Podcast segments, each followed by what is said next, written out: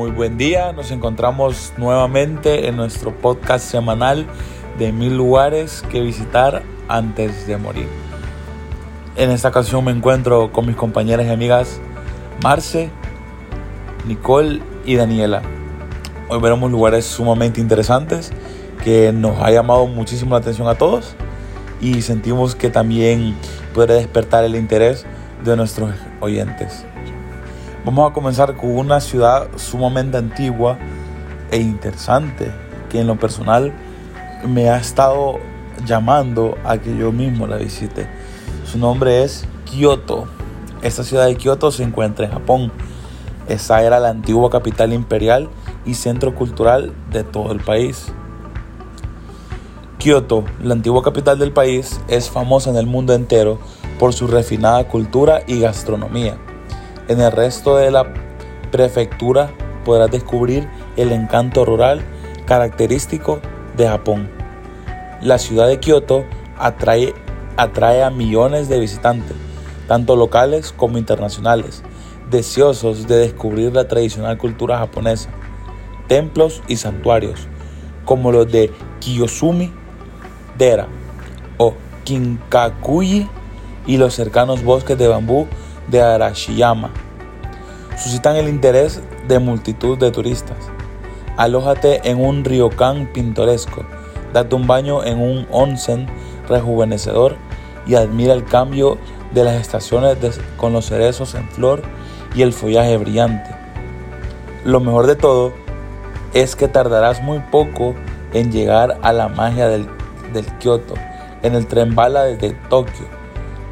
Más allá de la ciudad, la prefectura de Kioto esconde innumerables tesoros rurales. Amano Hashidate, en el norte de la prefectura, se ha considerado durante mucho tiempo uno de los tres paisajes más espectaculares de Japón.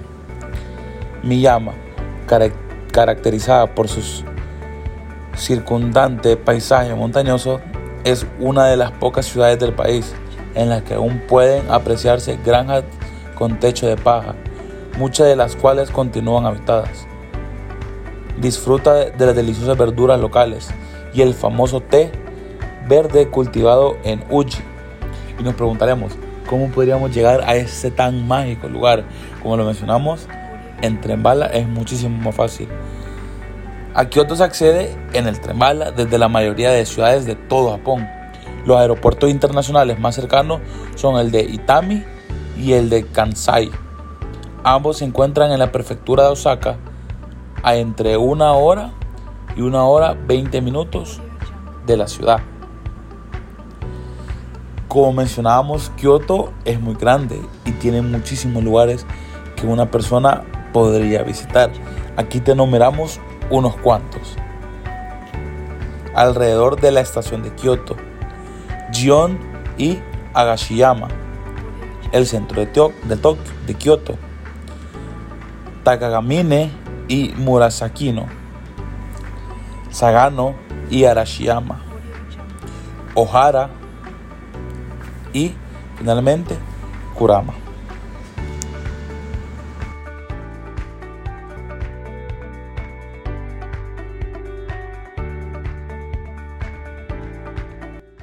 Muchas gracias Rodri. Continuando con la lista de lugares que debes visitar antes de morir, vamos a hablar un poco sobre el desierto rojo australiano, mejor considerado como el Urulu, también llamado como roca de hierro en español. Es una formación rocosa compuesta por arenisca que se encuentra en el centro de Australia, en el territorio norte, específicamente a 460 kilómetros al suroeste de Alice Springs. Las luces del alba y del ocaso intensifican el color rojizo de este monte considerado sagrado por los aborígenes australianos. En realidad, solamente es la parte exterior de una roca enterrada. Urulu es un lugar sagrado para los aborígenes australianos y desde 1987 es patrimonio de la humanidad. También es conocido como el ombligo del mundo, sin embargo, no es primera vez que los aborígenes de este lugar denominan así a otras montañas sagradas. Durante años, ascender a la cima de este monte estuvo permitido, siempre que existieran las condiciones climáticas adecuadas, pero a partir de octubre 26 de 2019, la Dirección de Parques Nacionales de Australia prohibió escalar hasta la cima. La toma de la decisión se debe al notable incremento de turistas que visitan el monolito y como muestra de respeto a dicha cultura, además del gran impacto visual y medioambiental que esta causa al paisaje y a la conservación de la montaña australiana. Pero ¿por qué es famosa? La superficie del monolito cambia de color según la inclinación de los rayos solares, tanto a lo largo del día como a diferentes estaciones del año. Es particularmente famosa la imagen de Uluru en el atardecer, cuando se vuelve de color rojizo brillante. A pesar de la lluvia, es poco frecuente en esta zona semiárida. Durante los periodos húmedos, la roca adquiere una tonalidad gris plateada con franjas negras debido a las algas que crecen en curso del agua. Hasta el 26 de octubre del 2019 se contaban con 100.000 visitantes anuales según fuentes del propio parque, es decir, que corría el riesgo de convertirse en un parque de atracciones. La importante medida no significa que se prohíba el acceso al lugar sagrado, solo la escalada hacia la cumbre, que era la atracción turística debido a las impresionantes vistas que se tiene desde ella. Sammy Wilson, que es uno de los propietarios tradicionales y director del parque, dejó claro las siguientes instrucciones. Siempre le damos la bienvenida a todos los visitantes. A partir del 19 de octubre solamente deben concentrarse en ver el Urulú desde abajo, sin pisarlo, y disfrutar de sus cambiantes colores desde los miradores o hacer senderismo o visitar los lugares acondicionados con arte rupestre y otros lugares sagrados. ¿Has visto alguna vez que una roca cambie de color varias veces durante el día? Es muy impactante verlo desde uno de los miradores que han habilitado para ello y poder fotografiarlo. Si ya estás convencido de viajar a dicho monte, te recomendamos que uses algunas excursiones para recorrer el Parque Natural de Urulu Catajuta. Incluso puedes ver este monte desde el cielo, el cual se describe como de las mejores experiencias en nuestros viajes por el mundo, según uno de los visitantes de dicho lugar. Existen diversas actividades que puedes realizar en dicho parque, aparte de conocerlo por los cielos. También puedes dormir bajo las estrellas, hacer camping, barbacoa al atardecer, entre otras actividades. Definitivamente es uno de los lugares que debes visitar antes de morir, si te gusta la aventura y tener contacto directo con la naturaleza. Pero algo muy importante, ¿qué tan elevados son los precios para poder asistir? Un viaje en helicóptero de 20 minutos ronda entre 255 dólares hasta 300 dólares. Los tours entre 100 dólares en adelante dependiendo de la comida, la comodidad o si deseas agregar algo adicional como el traslado o la comida que tú desees. Desde 85 dólares pasar la tarde con vino y tablas de queso si prefieres algo un poco más lujoso que no implique caminar. Y para finalizar, tenemos otras actividades como picnics, barbacoas, que oscilan entre los mismos precios.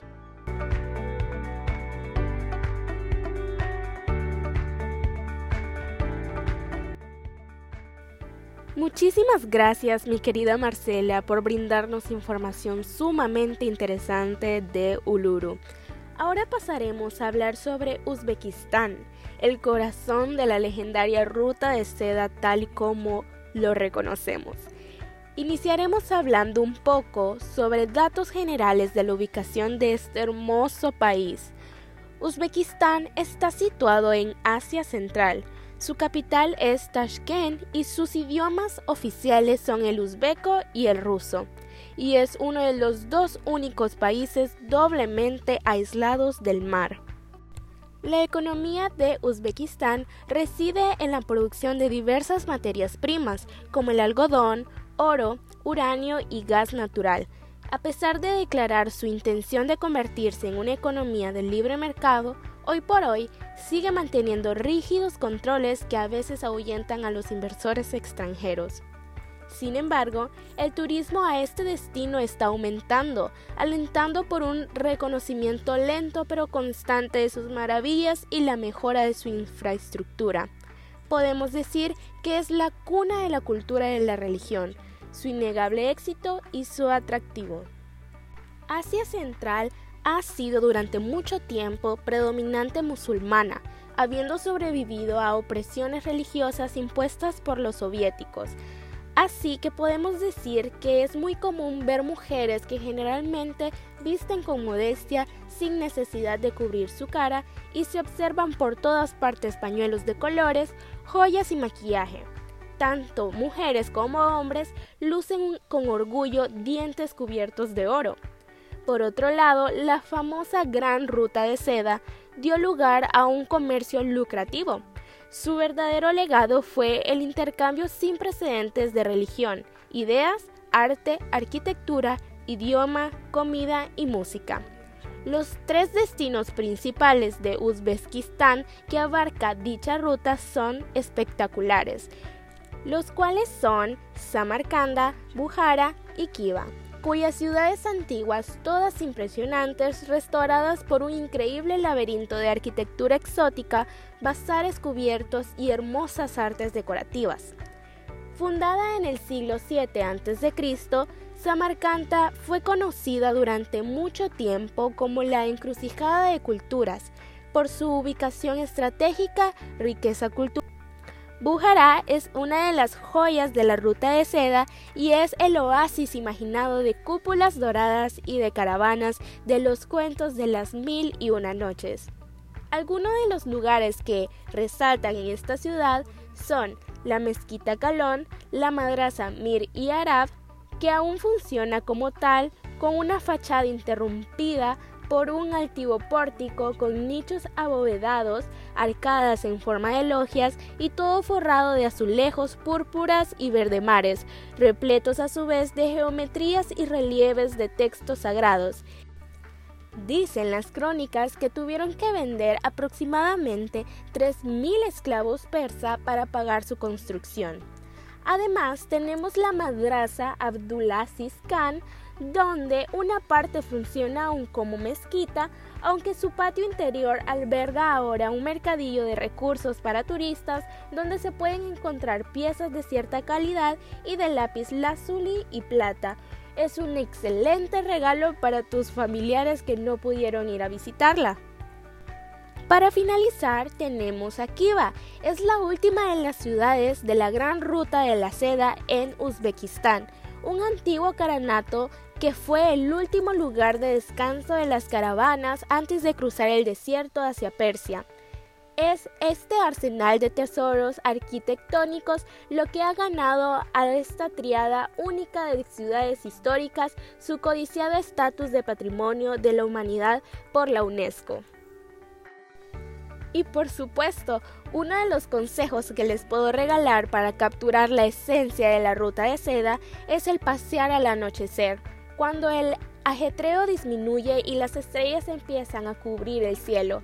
Es una manera de poder conectar con el lugar y mantener una experiencia divina con ellos y su cultura. Sin lugar a duda, podemos decir que Uzbekistán es uno de los países más ricos en cultura, tradición y religión de Asia Central, además de ser un lugar muy turístico por toda su arquitectura y su belleza en colores y formas. A continuación, daremos la palabra a nuestra compañera Daniela, que nos hablará sobre otro lugar bellísimo en el mundo para explorar.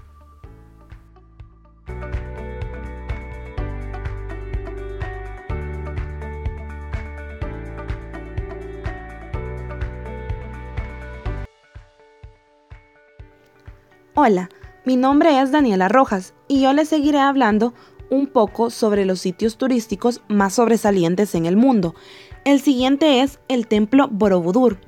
Es el templo budista más grande del mundo y se encuentra en Indonesia, en la mayor de sus islas, la isla de Java. Se asemeja a una montaña de 9 niveles, con casi 35 metros de altura, y su construcción se alargó durante 75 años es el monumento budista más grande del mundo y fue catalogado en 1991 como Patrimonio de la Humanidad por la UNESCO. En algún momento antes del siglo XX a.C., la influencia del hinduismo y el budismo se extendió hacia el sur desde la parte continental del sudeste de Asia hasta las islas de Sumatra, Java, Bali y algunas otras en el archipiélago actualmente llamado Indonesia. Algunas curiosidades sobre el templo son su nombre. Aún no se tiene certeza de dónde puede proceder el significado del nombre Borobudur, pero aún así hay varias teorías que especulan sobre la procedencia de esta. Una de ellas dice que significa Gran Buda, donde Boro significa grande y Budur, Buda. Otra teoría dice que significa lugar antiguo, donde Boro sería el nombre del área y Budur significaría antiguo. Y la última teoría nos dice que el significado sería muchos Budas, donde Boro sería muchos y Budur significaría Buda. Sobre el quién y el por qué se construyó el templo de Borobudur ocurre lo mismo que con su nombre. No hay constancia alguna que nos pueda dar alguna pista sobre ello. Se estima que fue levantado alrededor del año 750 después de Cristo. El periodo de construcción se extendió durante 75 años y fue finalizado en el año 825 después de Cristo, durante el reinado de Saramatunga de la dinastía de Sailendra. El templo de Borobudur figura en el libro de los récords Guinness como el sitio arqueológico más grande del mundo. Se extiende sobre unos 15.129 metros cuadrados y cuenta con 42 metros de altura, con 10 niveles. Llega a alcanzar una longitud de hasta un kilómetro. Borobudur es un importante lugar de culto para los budistas el tamaño del templo de Borobudur es más o menos el de un edificio de 10 plantas. Este tiene 9 plataformas apiladas, 6 cuadradas y 3 circulares, coronadas por una gran estupa. La división vertical del templo de Borobudur en base, cuerpo y estructura concuerda perfectamente con la concepción del universo en la cosmología budista. En ella se cree que el universo está dividido en tres esferas superpuestas, Kamandatu, representado la base, Rupadatu, representando las seis terrazas cuadradas, y Arupadubatu, representando por las tres plataformas circulares y por la gran estupa. Toda la estructura muestra una combinación única de las ideas centrales del culto a los antepasados, relacionadas con la idea de una montaña en terrazas, combinada con el concepto budista de alcanzar el nirvana. Esta estructura extraordinaria está construida en una sola estupa grande. La vista aérea de Borobudur muestra la forma de un mandala budista trágico gigante. Las paredes del templo de Borobudur fueron decoradas con 2.672 paneles en relieve que al colocarlos en una línea alcanzan una longitud de 6 kilómetros es aclamando como el conjunto de relieves budistas más grande y completo del mundo. El tallado de las paredes del templo se divide en cuatro historias principales: Karmawibanga, Lalita Wistara, Yataka y Aguadana, y Ganjaduya. Principalmente cuenta la historia sobre el viaje de la vida de Buda. Los relieves reflejan el progreso de la sociedad javanesa, del momento en el que el templo fue construido. Como podréis imaginar, un monumento de estas características y sobre todo con tanta antigüedad necesita de ciertos cuidados para mantenerse en un buen estado. El proyecto de restauración más grande se realizó entre los años 1975 y 1982 por el gobierno indonesio y la UNESCO Después de estos trabajos, la restauración fue cuando la UNESCO incluyó el monumento en el patrimonio de la humanidad. El templo de Borobudur se encuentra ubicado en un área elevada, entre dos volcanes gemelos y dos ríos, el Progo y el Elo. La zona es bastante fértil y es también un enclave estratégico. Para levantar el templo se empleó la ingente cantidad de piedra. Se calcula que unos 55 mil metros cúbicos. Las piedras se extrajeron de los ríos aledaños, se cortaron a medida y fueron colocadas sin ningún tipo de cemento. Se empalmaban con ciertos patrones para poder unirse. El templo se encuentra a 265 metros sobre el nivel del mar. Los templos Pawon, Medut y de Borobudur no están en la misma zona, pero aún así la ubicación de los tres templos en el mapa dibuja una línea perfecta, recta. Los tres templos permanecen al budismo, Mahayana, que se extendió por el sudeste asiático. También existe el mito de que hay un camino recto entre los tres templos que a menudo se usan en la antigüedad. El templo Borobudur cuenta con 72 estupas. La más grande de ellas se encuentra en el último piso del templo según los científicos, la estupa del templo de Borobudur también puede ser empleada como un reloj de sol. Borobudur es la atracción turística más visitada de Indonesia y anualmente tiene 2.5 millones de turistas visitando el templo de Borobudur. Muchas gracias por escucharnos, espero que la información que hayamos compartido haya sido de su agrado y les invitamos a estar pendientes de nuestros próximos programas. Gracias.